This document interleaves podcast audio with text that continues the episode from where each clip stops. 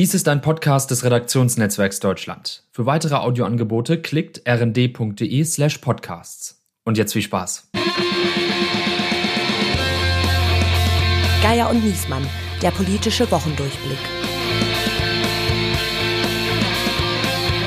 Es ist Kalenderwoche 11, Woche 3 nach dem russischen Angriff auf die Ukraine. Hier spricht Berlin, hier spricht das Redaktionsnetzwerk Deutschland. Mein Name ist Steven Geier und ich stelle fest, nur fürs Protokoll, dass inzwischen anderswo schon wieder Witze gemacht werden. Äh, wir haben da immer noch ein ungutes Gefühl. Hier gelten noch die Sanktionsregeln. Kein russisch Brot, kein russisch Roulette. Und neben mir ist mein Kollege, der immer noch gute Chancen hat, Ehrenbürger von Hannover zu werden, Andreas Niesmann. Oh, ja, ich aber, bin ich aber erfreut. Hallo Steven. In dieser Woche zu Gast bei uns ist Katrin Gilbert. Sie ist verantwortliche Redakteurin bei der Zeit, wo sie seit zehn Jahren arbeitet und dort immer wieder mit spannenden und teils auch spektakulären Interviews von sich reden gemacht hat. Und zuletzt hat sie den ukrainischen Präsidenten Volodymyr Zelensky interviewt als eine der ganz wenigen deutschen Journalistinnen, die die Gelegenheit dazu hatten. Wir freuen uns sehr, dass sie da ist. Herzlich willkommen, Katrin. Ich freue mich auch. Hallo. Und aus aktuellem Anlass haben wir uns wieder einmal eine Spezialausgabe vorgenommen und wollen dieses Mal ganz besonders auf den ukrainischen Präsidenten und dessen Rolle schauen, und zwar unter anderem mit folgenden Themen. Zelensky und der Krieg, wie der ukrainische Präsident den Kriegsverlauf bestimmt, Remember September the 11th, when evil tried to turn your cities in battlefields. Zelensky und die Ukrainer, wie aus einem Komiker der populärste Politiker seines Landes wurde, der erst fast strauchelte und dann zum Volkshelden wurde. Лідер фракції тут, прем'єр-міністр Шмигаль тут, президент тут, всі ми тут. Und Zelensky und die Deutschen, wie wird die Bundesregierung auf die harte ukrainische Kritik reagieren und wie auf die explodierten Öl- und Gaspreise? Als wir nach Sanktionen gefragt haben, wir haben gesehen, dass es auf lange Bank geschoben wurde, dass es um Wirtschaft geht. Es ist Wirtschaft, Wirtschaft, Wirtschaft.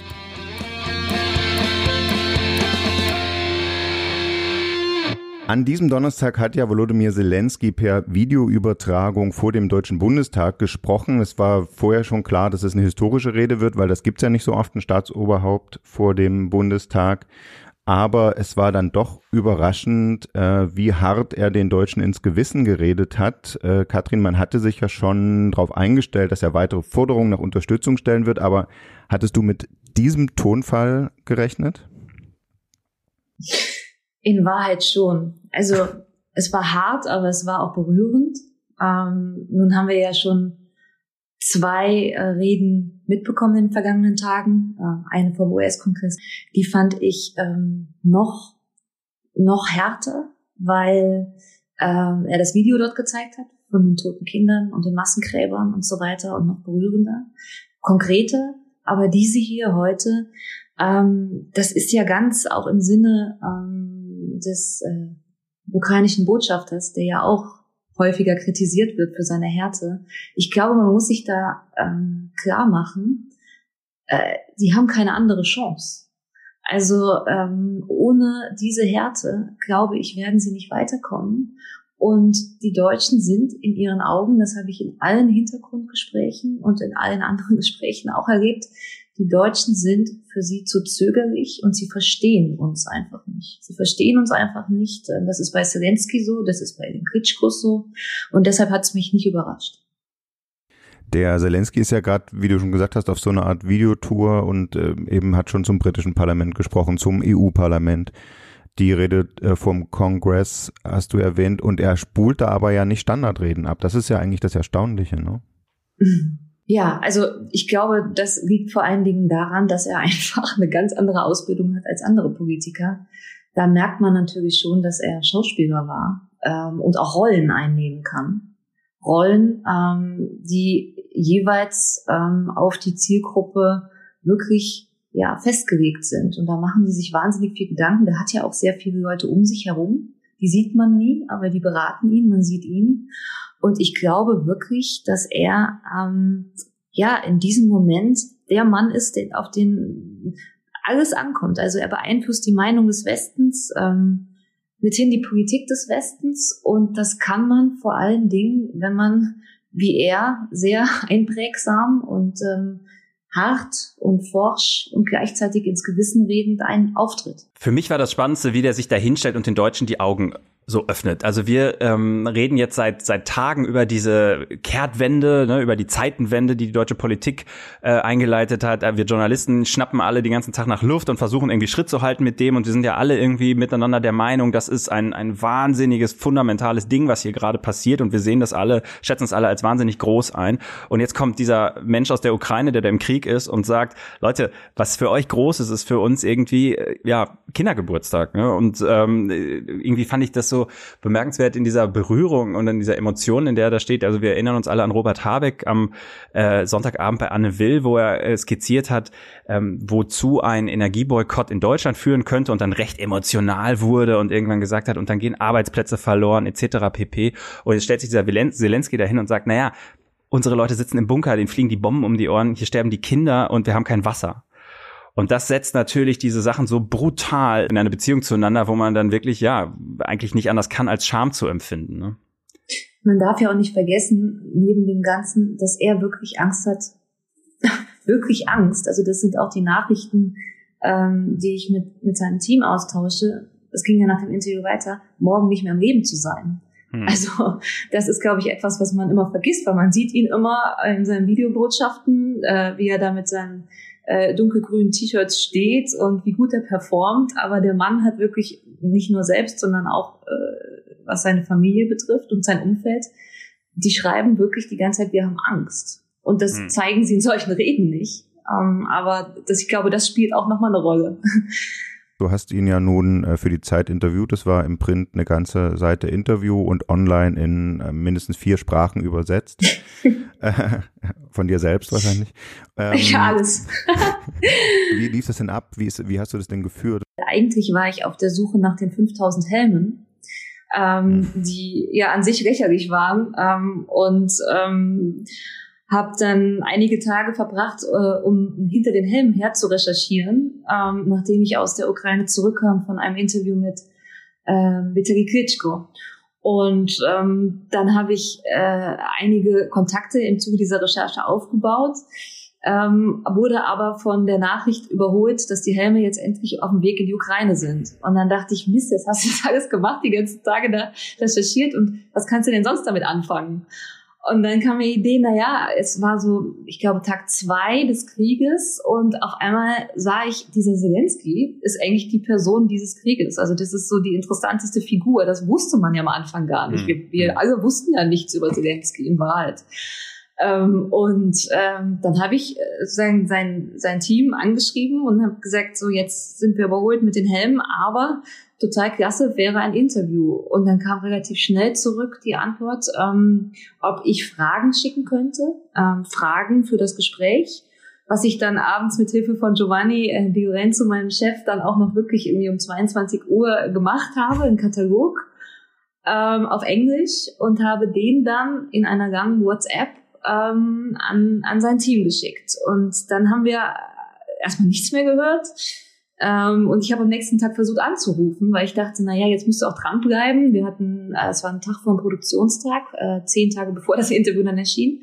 Und dann bekam ich sofort eine relativ klare Nachricht, auf gar keinen Fall mehr anrufen. Wir können nicht telefonieren wegen des Ort geortet werdens. Ähm, und somit gingen dann, naja, viele Tage immer wieder ins Land, wo ich dann nachfragte, was ist jetzt? Und die, das war ganz surreal, antworteten, naja, wir sind im Krieg. Ähm, das war auch noch nicht am Anfang so, dass er so omnipräsent war wie heute. Mhm. Ähm, das, äh, ja, und irgendwann kam dann die Nachricht, okay, gut, wir haben das jetzt alles beantwortet. Das war dann auf Ukrainisch. ähm, dann haben wir es gerade noch geschafft in die Woche drauf mit dem Gespräch, was ich dann noch gekürzt habe und ein bisschen sprachlich verändert, aber natürlich nichts inhaltlich. Ähm, und nochmal autorisiert autorisieren ließ, ähm, in die Ausgabe vom 10. März zu kommen. Aber ähm, es war schon ein, eines der außergewöhnlichsten Gespräche in meinem ganzen Leben, hm. ehrlich gesagt. Wie groß ist denn das Team, das Ihnen da umgibt? Wie kann man sich denn das vorstellen? Also auch wenn du sagst, äh, man merkt den Reden auch an, also er hat ja vom US-Kongress den äh, die Beziehung zum 11. September hergestellt und eben in Deutschland den Mauerfall und den Zweiten Weltkrieg mit erwähnt und so und das alles innerhalb von ein paar Tagen. Also da scheint es ja auch Redenschreiber zu geben. Was ist denn dein Eindruck, wie viele Leute umgeben ihn denn da jetzt, wo auch immer er sich verstecken muss? Also ich hatte den Eindruck, es sind natürlich auch noch Bodyguards dabei und so weiter, mhm. die ich nicht kenne, aber das ist schon ein, ein, ein größeres Team. Also ich hatte, ich persönlich hatte immer mit einer Frau zu tun, einer Frau, die ganz nah die ganze Zeit an ihm dran war. Ähm, aber ich habe den Eindruck, es sind schon fünf, sechs Leute, die die ganze Zeit auch medial ähm, da drum rum sind und ihn beraten. Man muss sich das ja vorstellen. Er war ja noch, er war ja noch nicht mal Politiker. Also nicht nur, dass er nicht, dass er nicht Krisen erprobt ist, beziehungsweise Kriegskrisen erprobt ist, sondern auch Politik in der Form. Er ist sozusagen, wenn man sich hätte jemanden äh, malen können für so eine schreckliche Situation wie jetzt, denn jemand, der natürlich die Performance äh, äh, beherrscht mhm. und, und vor allen Dingen zulässt, sich beraten zu lassen, was alles andere angeht. Und das merkt man ihm an. Ähm, aber ich äh, hatte auch in dem Gespräch gesagt, ähm, äh, er bereut das nicht, ähm, das gemacht zu haben. Aber äh, es ist schon natürlich eine Wandlung, das ist, das ist irre. Und ich bin auch gespannt, wie lange er das eigentlich durchhält. Und vor allen Dingen, was passiert, wenn er weg wäre. Hm. Also hm. wenn, wenn, wenn, wenn, wenn er nicht mehr leben würde und das nach außen transportieren, ich habe das den Eindruck, dass Vitali Klitschko, der ist ja für uns immer noch so, naja, der Boxer von früher. Es gibt ja auch diese wahnsinnig tolle Dokumentation auf Arte über ihn jetzt momentan. Aber das ist auch jemand, also ich würde sagen, sozusagen der Komiker und der Boxer zusammen in dieser Situation. Das ist so irre. Mhm. Und gleichzeitig sind, ist er aber auch perfekt in der Außendarstellung und mhm. in der Kommunikation. Und was der alles auf sozialen Netzwerk macht, das ist das irre. Ist Wahnsinn, also, ja. Es gab dieses sehr äh, und ja schon fast lustige Video, wo ihn ein, ein britischer Reporter fragt, äh, ja, die Russen sagen ja, sie bombardieren oder attackieren nur militärische Ziele und dem, äh, also der Mann ist auch, der Reporter ist relativ klein und der große Klitschko, dieser Hühne steht dahinter und beugt sich dann runter zum Mikrofon und sagt, Bullshit. Mhm. halt und zeigt auf dieses Haus, ja, ne, was ja. zerbombt ist. Das sind, ja. das sind schon, klar, das sind zwei Leute, die jetzt gerade ihre Rolle gefunden haben. Ich, ich hab, zögere immer so ein bisschen diese Menschen so zum Helden zu erklären, wobei das natürlich schon heldenhaft ist, was Zelensky gerade macht, auch mit dem persönlichen Risiko, keine Frage. Ne? Also da kann man nur den allerhöchsten Respekt vorhaben. Nur sagen wir mal, ähm, irgendwann ist so ein Krieg vorbei, irgendwann sind die Kampfhandlungen vorbei und oft tritt dann auch so eine Ernüchterung oder so eine, eine Täuschung ein. Das sagen wir mal, die, also der, der, der Turm, auf dem er dann steht, der ist dann sehr, sehr hoch und die Chance, darunter zu fallen, halt auch. Ne? Ich glaube, die Herausforderung ist noch eine andere. Ähm, nämlich, und davor haben die jetzt irre Angst, dass der Krieg Normalität wird für uns. Ja. Hm. Und das ist etwas, ähm, wir natürlich jetzt versuchen gegenzusteuern. Und irgendwann will man möglicherweise diese Fotos auch, auch nicht mehr sehen oder man empfindet sie als normal. Und das ist etwas, was sie versuchen zu verhindern und was natürlich auch unsere Aufgabe ist. Ähm, also ich habe auch viele äh, Schreiben bekommen nach dem Gespräch, ähm, man solle ihn nicht zum Helden machen. Es war überhaupt nicht mein Ansatz, mhm. ähm, wie es auch bei anderen Gesprächspartnern nicht ist. Ähm, äh, es geht mir nicht darum, ob ich die sympathisch finde oder nicht. Es, es, es, weiß auch überhaupt niemand, ob ich jemanden sympathisch finde oder nicht. Also ich, ich gehe immer danach, ob jemand interessant ist, interessant. Und ähm, und deshalb, also Heldenverehrung, das Problem finde ich immer bei Kriegsberichterstattung ist, man ist immer eine Partei. Klar. Also man, man kann in dem Moment nicht äh, ihm Vorwürfe machen, was er an Korruption möglicherweise vorher nicht geschafft hat zu bekämpfen. Das ist jetzt eine andere Lage. Mhm. Und trotzdem kann ja jeder, der das liest und da hinschaut, sein eigenes Bild sich machen.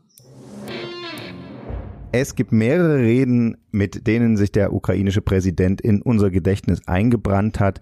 Eine davon hat er schon zwei Tage nach dem russischen Angriff gehalten, neben der ukrainischen Flagge im olivfarbenen T-Shirt unrasiert. In der Nacht hatte Russland äh, die Angriffe ausgeweitet und mehrere Städte massiv angegriffen. Und da hören wir jetzt mal rein. Про це я говорив із генсеком ООН ich habe darüber mit UN-Sekretär gesprochen. Russland ist auf dem Weg des Bösen. Russland muss ihre Stimme in UN verlieren. Ukrainer, wir wissen ganz genau, was wir verteidigen. Слава кожному нашому солдату. Слава Україні! Entschuldigung. Und da entschuldigt sich die Dolmetscherin im Live-Fernsehen, weil sie kurz die Fassung verloren hat. Aber jeder, der das gesehen hat und gehört hat, hat natürlich mitgefühlt und gesagt, kein Grund zur Entschuldigung. So war das auch schnell auf Social Media. Und da habe ich bisweilen gelesen, Zelensky brachte Dolmetscherin zum Weinen. Aber war das wirklich so? Das fragen wir Sie jetzt am besten selbst. Vielen Dank fürs Vorbeischauen, Katharina Rietz-Rakul. Vielen Dank für die Einladung. Katharina ist im ukrainischen Lviv in der Westukraine geboren und hat dort und in Berlin Sprachwissenschaften studiert und einen Doktortitel in zeitgenössischer Literatur erworben und ist dann in Berlin geblieben, arbeitet seit 1998 als schreibende Journalistin, Kulturmanagerin und als Simultanübersetzerin bei Konferenzen und fürs Fernsehen. Katharina, es ist ja klar, dass das eine dramatische Situation damals war. Ähm, der Krieg war gerade ausgebrochen, du hast Familie in der Ukraine, ich glaube, deine Eltern leben dort noch und wir haben alle gut nachvollziehen können, können, dass dich das bewegt hat.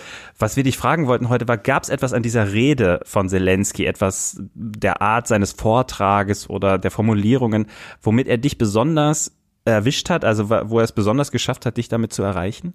Also ich bin immer gewillt zu sagen nein, aber es ist natürlich schwer, das zu verneinen. Also diese Rede war sehr klar, sehr deutlich, sehr direkt. Und ich glaube trotzdem, ich bin eher gewillt zu sagen nein, und ich denke, es haben mich eher die Tatsachen zum Weinen gebracht oder das wiederholende Tatsachen. Das war ja noch so die ersten Tage des Krieges und ähm, ich habe das noch nicht realisiert. Also das war dieses Realisieren passierte ja in diesen Tagen mit jeder Minute mehr und wahrscheinlich war da gerade so ein Moment, wo das tatsächlich ein bisschen eingesagt hat. Aber Zelensky gilt ja als guter Redner, als Charismatiker und er gilt als jemand, der die Menschen eben auch emotional erreicht.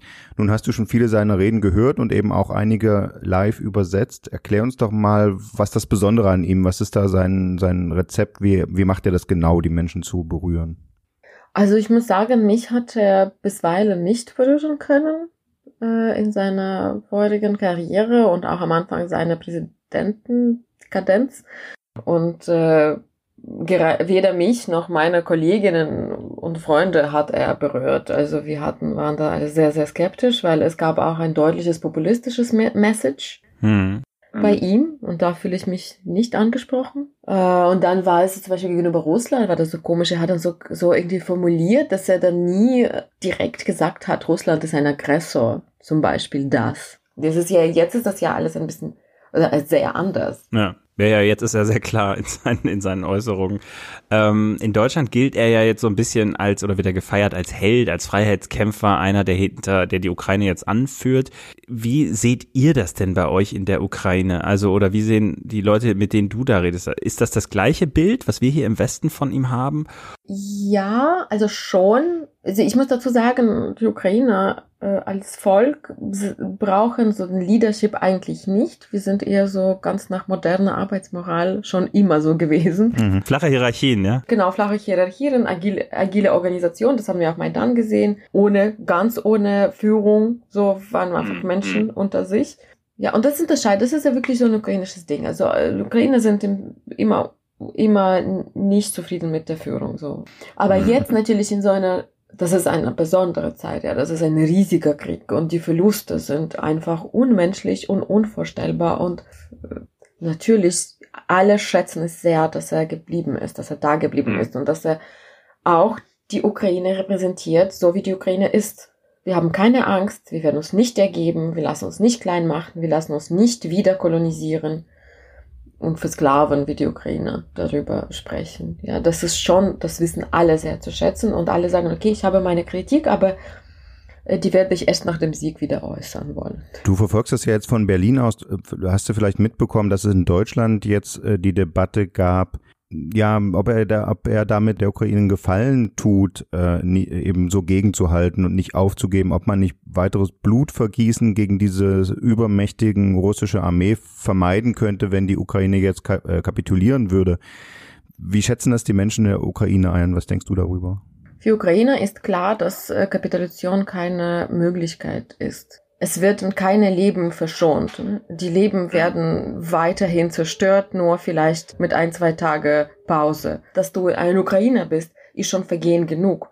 Und das war in Sowjetzeiten so. die Ukrainer waren die ganze Zeit die Hälfte von politischen äh, Häftlingen in sowjetischen Lagern. Das war auch davor so. Also Ukrainer wissen ganz genau, was Russland für sie bedeutet. Und das bedeutet Tod. Wenn nicht heute von Bomben, dann morgen. Und in den Lagern und in den Gefängnissen. Also es gibt keine Kapitulation, weil da können wir uns so oder so sterben, die Ukrainer, wenn, wenn die nicht gewinnen. Ich kann nur Bertolt Brecht zitieren, der geschrieben hat, unglücklich das Land, das Helden nötig hat. Und wahrscheinlich ist das jetzt mit Zelensky äh, gerade der Fall. Katharina, wir danken dir sehr für deine Zeit und dass du unsere Fragen beantwortet hast. Vielen Dank für das schöne Gespräch. Hat mich gefreut, dabei zu sein. So, jetzt haben wir sehr ausführlich über Zelenskys Rolle seit dem russischen Angriff gesprochen.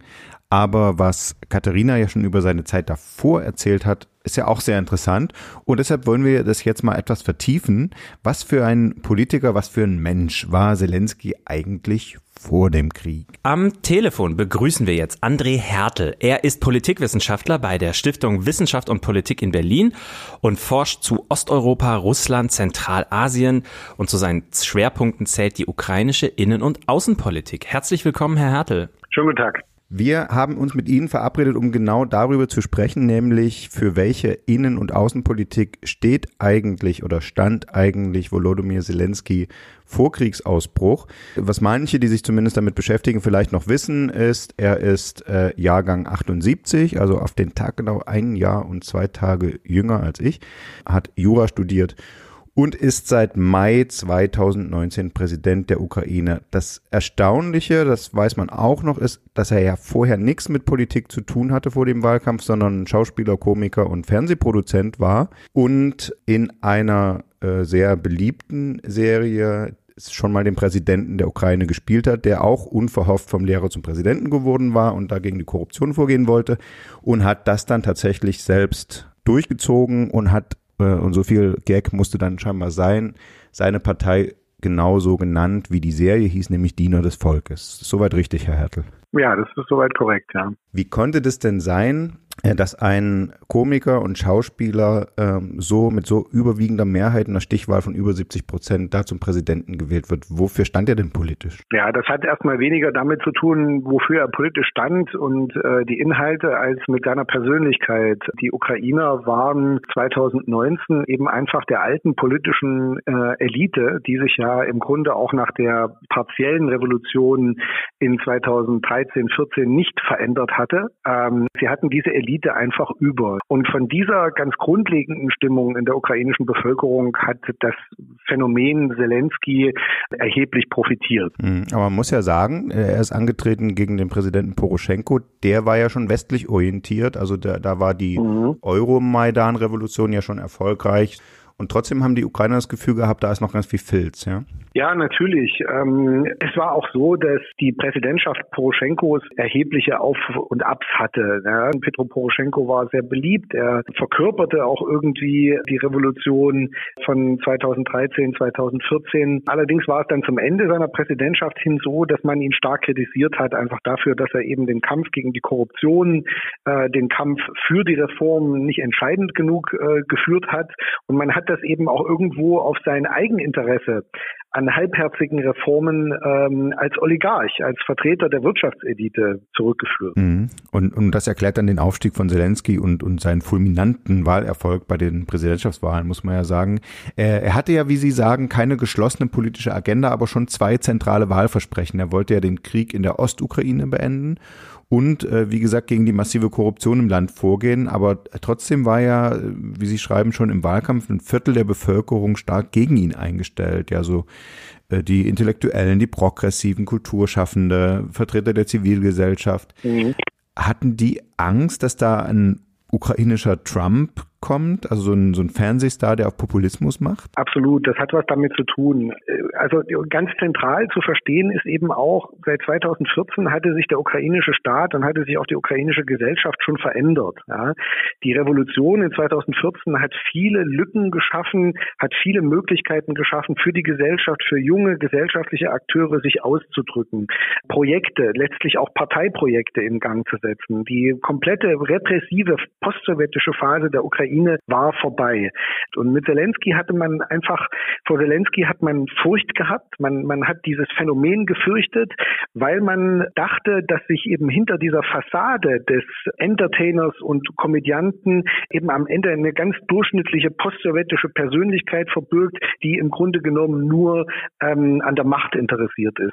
Das war ja auch ein bisschen das Bild, was wir im Westen hatten, dass dort jemand ist, der, naja, ich sag jetzt mal so ein bisschen flapsig, ein Luftikus ist vielleicht, ne, dem es äh, vor allen Dingen um sich geht. Ja. Und jetzt in den letzten äh, Wochen hat sich dieses Narrativ ja insofern gedreht, äh, dass jetzt diese Heldengeschichte dazu kommt und man sagt, naja, äh, der Luftikus, der zum Held wurde so. Jetzt habe ich aber bei Ihnen gelesen, dass Luftikus ja eigentlich gar nicht so das richtige Wort ist, sondern dass das schon jemand war, der durchaus autoritär auch äh, oder autoritäre Tendenzen in seinem staatlichen Handeln hatte. Wo machen Sie die Kritik an ihm fest? Es ist nicht so, dass man hier gezielt auf ein autoritäres politisches System äh, zusteuert. Das hat eher den Hintergrund, dass er sich sehr, sehr schwer getan hat, Konflikte und Konfrontationen mit anderen Gewalten eben aufzulösen. Mit dem Parlament, mit der Justiz oder auch äh, mit den Oligarchen. Es ist eher eine Unbeholfenheit, als dass man gezielt in Richtung des autoritären Systems äh, schon gegangen wäre. Ähm, das Problem ist ja, dass die Invasion Zelensky eher recht gibt. In seinem sehr, sehr, sagen wir mal, robusten Vorgehen gegen prorussische Oligarchen, ja, wenn er das wie im Westen üblich über Gerichte gemacht hätte, über ordentliche Gerichtsverfahren und die Entscheidung von Gerichten abgewartet hätte, dann hätte er diese äh, Kräfte, ja, die die Souveränität des Landes unterminieren und die ja, äh, eben mit dem Aggressor bereits zusammengearbeitet haben zu diesem Zeitpunkt, eben nicht ausschalten können. Okay, wenn wir jetzt quasi uns in die Zeit zurückversetzen, bevor der Krieg ausgebrochen ist, da war Zelensky aber eigentlich ein Politiker, der schwer unter Druck stand und man kann schon sagen, der auf der Kippe stand. Also ich würde nicht sagen, auf der Kippe stand. Ähm, aber wenn man sich vergegenwärtigt, äh, mit welchen Vorschusslorbeeren er angetreten war, wenn man sich äh, die Mehrheiten, die er im eigenen Amt und auch im Parlament hatte, vergegenwärtigt, dann waren natürlich die Umfragewerte schlecht. Es war in der Gesellschaft, in der weiteren Gesellschaft angekommen, dass er eben doch ein unerfahrener Politiker ist, der sich äh, in vielerlei Richtungen festgebissen hatte, in Konfrontationen begeben hatte. Ja, es war nicht mehr so wie am Anfang Anfang, dass in einer Art Turbo-Regime Gesetze erlassen wurden, mit denen das Land verändert werden sollte, sondern die Dinge hatten sich deutlich verlangsamt. Es gab viele innenpolitische Konflikte.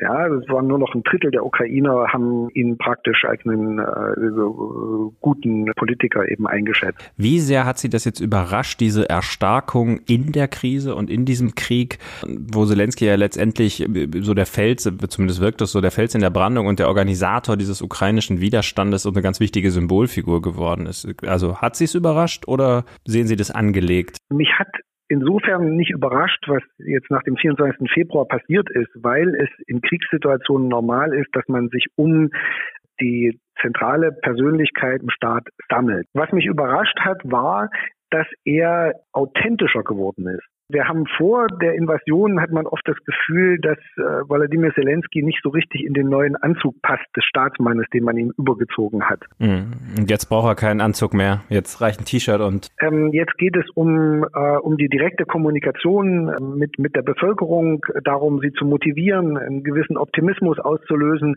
Und da kann er eher seine Talente eben als Entertainer und als Redner, äh, die kann er eher zur Anwendung bringen. Während all die Dinge, die ihm nicht so sehr lagen, eben das Beschaffen von Mehrheiten, äh, das Stricken von politischen Allianzen und Deals, ja, eben jetzt keine Rolle spielen. Denn alles ist auf den Oberbefehlshaber und Präsidenten zugeschnitten im Kriegsfall. Sehr interessant, diese Einblicke in die ukrainische Innenpolitik. Vielen Dank, Herr Hertel. Alles klar. Und was nun noch fehlt, ist die deutsche Innenpolitik und darüber reden wir jetzt noch einmal mit Katrin Gilbert von der Zeit. Äh, Katrin, was denkst du, wie reagiert die Bundesregierung äh, zum Beispiel jetzt auf diese harte Kritik in der Bundestagsrede von Zelensky? Äh, wird das was ändern? Am interessantesten natürlich für uns oder ähm, ja, ist natürlich jetzt sozusagen die Rolle Deutschlands. Ne? Also nach dieser Rede, die Rede an sich wird jetzt nicht viel verändern, aber was jetzt hier in Deutschland geschieht. Also wenn man Habeck zuhört oder zugehört hat am Sonntagabend bei Anne Will, man hat den ja auch verstanden. Man, mhm. man kann dem ja auch nicht vorwerfen, dass das nicht schneller geht. Sowas, also sozusagen uns von, von, von Öl und Gas sich unabhängig zu machen von Russland, sowas, sowas dauert einfach ein, zwei ja. Jahre. Du musst Terminals bauen, du musst, äh, irgendwie, er kann ja nicht zaubern. Und trotzdem, jeder Tag, jeder Tag, den der Krieg länger geht, wird sich Deutschland fragen, können wir noch irgendwas tun? ähm, und das finde ich spannend. Also ja. wie das jetzt hier weitergeht glaube, dass der Wunsch und das Bedürfnis, rauszugehen, was zu machen, irgendwie äh, zu sagen, nee, kein Erdöl, kein Erdgas, äh, äh, äh keine Kohle mehr aus Russland, der, der, der eint ja alle. Da gibt's ja eigentlich niemanden, der, der das nicht hat. Ähm, aber was, glaube ich, immer noch in der deutschen Debatte nicht, äh, nicht richtig verstanden worden ist oder nicht richtig diskutiert wird, ist, ähm, welche Auswirkungen es dann wirklich sehr konkret hätte. Und dann macht die Bundesregierung, finde ich, auch ein paar wichtige und richtige Punkte. Also, dass man zum Beispiel sagt, bei den Raffinerien ähm, besteht ja die deutsche Teilung fort. Das heißt also, alle ostdeutschen Raffineriestandorte hängen an den Pipelines nach Russland. So sagt man also, man nimmt kein Öl mehr von denen, können die ihre gesamten Raffinerien da abstellen. Das heißt jetzt erstmal, na gut, dann gibt's da weniger Benzin, das kann man vielleicht vom Westen irgendwie noch rüber rüberfahren mit Tank-LKWs oder so, also vom Rhein, da wo die anderen Raffineriestandorte sind. Aber da hängt ja eine Folgeindustrie dran, die andere Produkte, die dabei über, also die, die ganze chemische Industrie und so. Und diese ganzen Cluster, die sich um diese Raffineriestandorte gebildet haben, sind dann einfach weg. Und da reden wir irgendwie über ja, Massenarbeitslosigkeit mutmaßlich und über äh, äh, schweren Strukturwandel auf einmal. Und dass eine Bundesregierung da jetzt nicht sagt, machen wir, sofort, äh, jetzt, gestern, das kann ich verstehen und das finde ich eigentlich auch verantwortungsvoll. Klar, das spielt immer wieder vor der Folie, äh, vor der Folie in Mariupol sterben die Kinder und da bist du moralisch da hast die Debatte hast du moralisch immer verloren, die kannst du nicht gewinnen und gleichzeitig muss man aber auch irgendwie anerkennen, wir leben halt nicht im Krieg, so hart wie das jetzt ist. Ne? Ja, und du brauchst ja auch die Unterstützung der Bevölkerung weiterhin für dein Vorgehen, äh, für die ganzen Entscheidungen, die Ukraine betreffen. Wenn du auf einmal die Arbeitslosigkeit hast, ähm, mir geht's da überhaupt nicht darum, ob irgendwie die Heizung nicht mehr läuft. Das glaube ich nicht. Also das ist sozusagen, es sind eher die wirtschaftlichen genau. Folgen. Genau. Ja? Also und dann auf einmal schwindet die Unterstützung äh, innerhalb Deutschland und dann kannst du auch andere Dinge nicht mehr durchziehen, die du möglicherweise machen würdest. Deshalb, das ist schon für Journalisten finde ich total spannend zu beobachten, wie diese Figuren, die gerade neu da im mhm. Bundestag sitzen, wie, also neu in ihrer jeweiligen Funktion dort sitzen, wie die jetzt damit umgehen. Und ich finde das wirklich, also ob Annalena Baerbock oder Habeck oder bei Scholz bin ich mir nicht so sicher, aber also ich, das ist eine Ausnahmesituation, die schon interessant, auf der einen Seite schon transparent und gleichzeitig mit dem Versuch, es auch zu erklären, da gestaltet wird. Also ähm, man fragt sich eben nur, ja, also ich glaube, die größte Gefahr ist, dass es Normalität wird. Ähm, dass, es gibt keine Demonstrationen mehr. Ähm, hier ja, ja, und wenn es, es gibt ja jetzt die ersten Demonstrationen wegen der Spritpreise, nämlich von den Brummifahrern, die sagen, äh, warum wird es ja eigentlich immer teurer und der Staat verdient daran und so weiter. Und wenn dann gleichzeitig der, der Schrecken in der Ukraine Normalität ist, äh, dann wird der sozusagen ausgeblendet und es geht dann wieder um die äh, Spritpreise an der Tanksäule.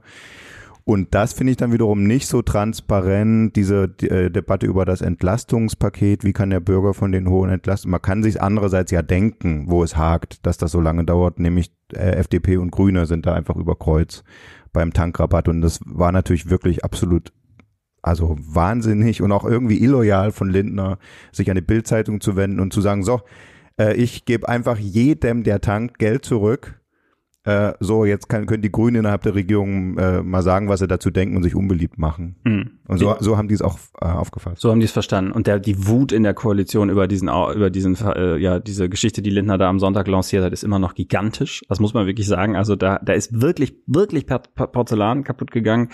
Ähm, mir haben Leute aus der SPD gesagt, das wird er noch bezahlen, wenn wir den nächsten Haushalt aufstellen. Da braucht er unsere Loyalität und das kriegt er alles zurück und dann ist Payback Time und so. Also da hat er sich keine Freunde gemacht. Ich glaube, er hat auch kein gutes Bild auf die Bundesregierung geworfen, die eigentlich bislang ja ähm, äh, die Ampelkoalition immer, wenn sie sich einig war und, und, und geschlossen äh, kommuniziert hat, eigentlich ein ganz gutes Bild abgegeben hat. Zumindest ist das so mein Gefühl nach den ersten 100 Tagen.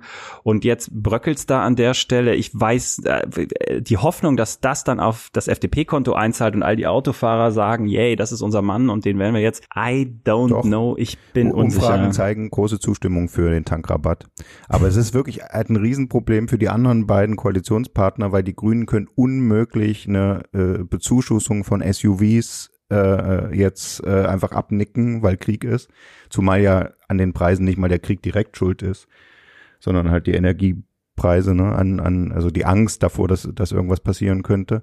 Äh, und die SPD kann nicht dieses sozial Ungerechte daran äh, durchnicken. Dass, ich meine, es gibt ja diese ganzen Konzepte, die ja auch schon alle in Arbeit waren, dieses Energiegeld, dass du irgendwie, alle kriegen das Gleiche zurück, so dass es denen, die weniger haben, mehr hilft und so. Es fährt aber halt nicht jeder Auto und das ist, also ich finde es wirklich einen hochproblematischen Vorschlag von Lindner. So, da habe ich euch überzeugt. wir sagen nichts mehr. Ja, wir wollten eigentlich, jetzt fehlt uns der Petrolhead, ne? Normal ist es ja meine Rolle, eigentlich da so ein bisschen die ja. Stimme der Dieselfahrer mitzuschwingen, aber in dem Fall muss ich auch sagen, ähm, Finde ja, man kann sagen, es gibt natürlich die Leute, die tanken und sagen, jetzt ist das so teuer, ich muss pendeln, was soll der Quatsch? Und wenn du denen dann sagst, ihr könnt das am Jahresende durch einen Steuerausgleich und sowas äh, regeln, und du, äh, es gibt ja dann äh, diese Meldung darüber, wie billig der Sprit in Österreich immer noch ist. Da wird dann gern darauf verwiesen, dass da die Regierung einfach sich nicht so viel nimmt und sowas. Also das hat, also Benzinwut ist trotz Krieg, glaube ich, ein Thema. Ist es und es ist, weil es so schön unmittelbar ist, ne? Weil du das Portemonnaie an der Tankstelle ziehst und die Scheine oder die Karte auf den Tisch blättern musst direkt und du merkst es halt sofort. Ne? Letzte Woche habe ich 60 Euro bezahlt und diesmal zahle ich irgendwie 110 und äh, klar, das tut weh. Gleichwohl glaube ich auch, also ist zumindest das Gefühl, was ich oft, oft habe noch, dass bei vielen Leuten die Stimmung vorherrscht, na ja, dafür haben wir keinen Krieg.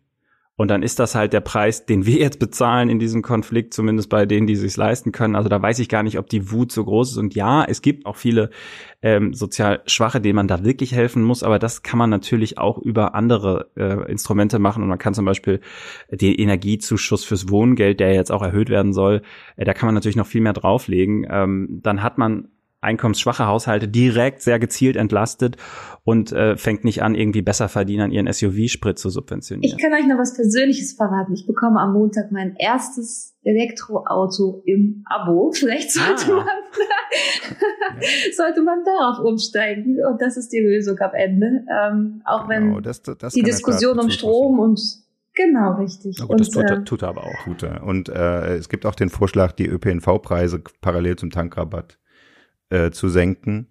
Es gibt viele Ideen, die kosten auch halt auch alle Geld nach, nach Corona. so. ist auch wirklich ein ungünstiger Zeitpunkt jetzt.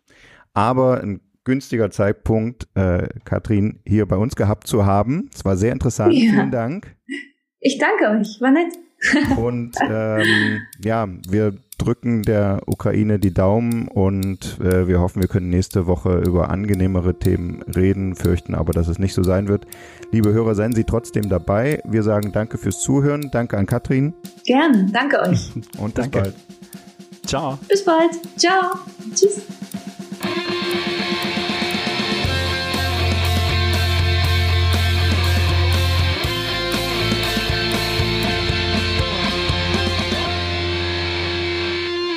Dies war ein Podcast des Redaktionsnetzwerks Deutschland. Für weitere Audioangebote klickt rnd.de slash podcasts. Bis zum nächsten Mal.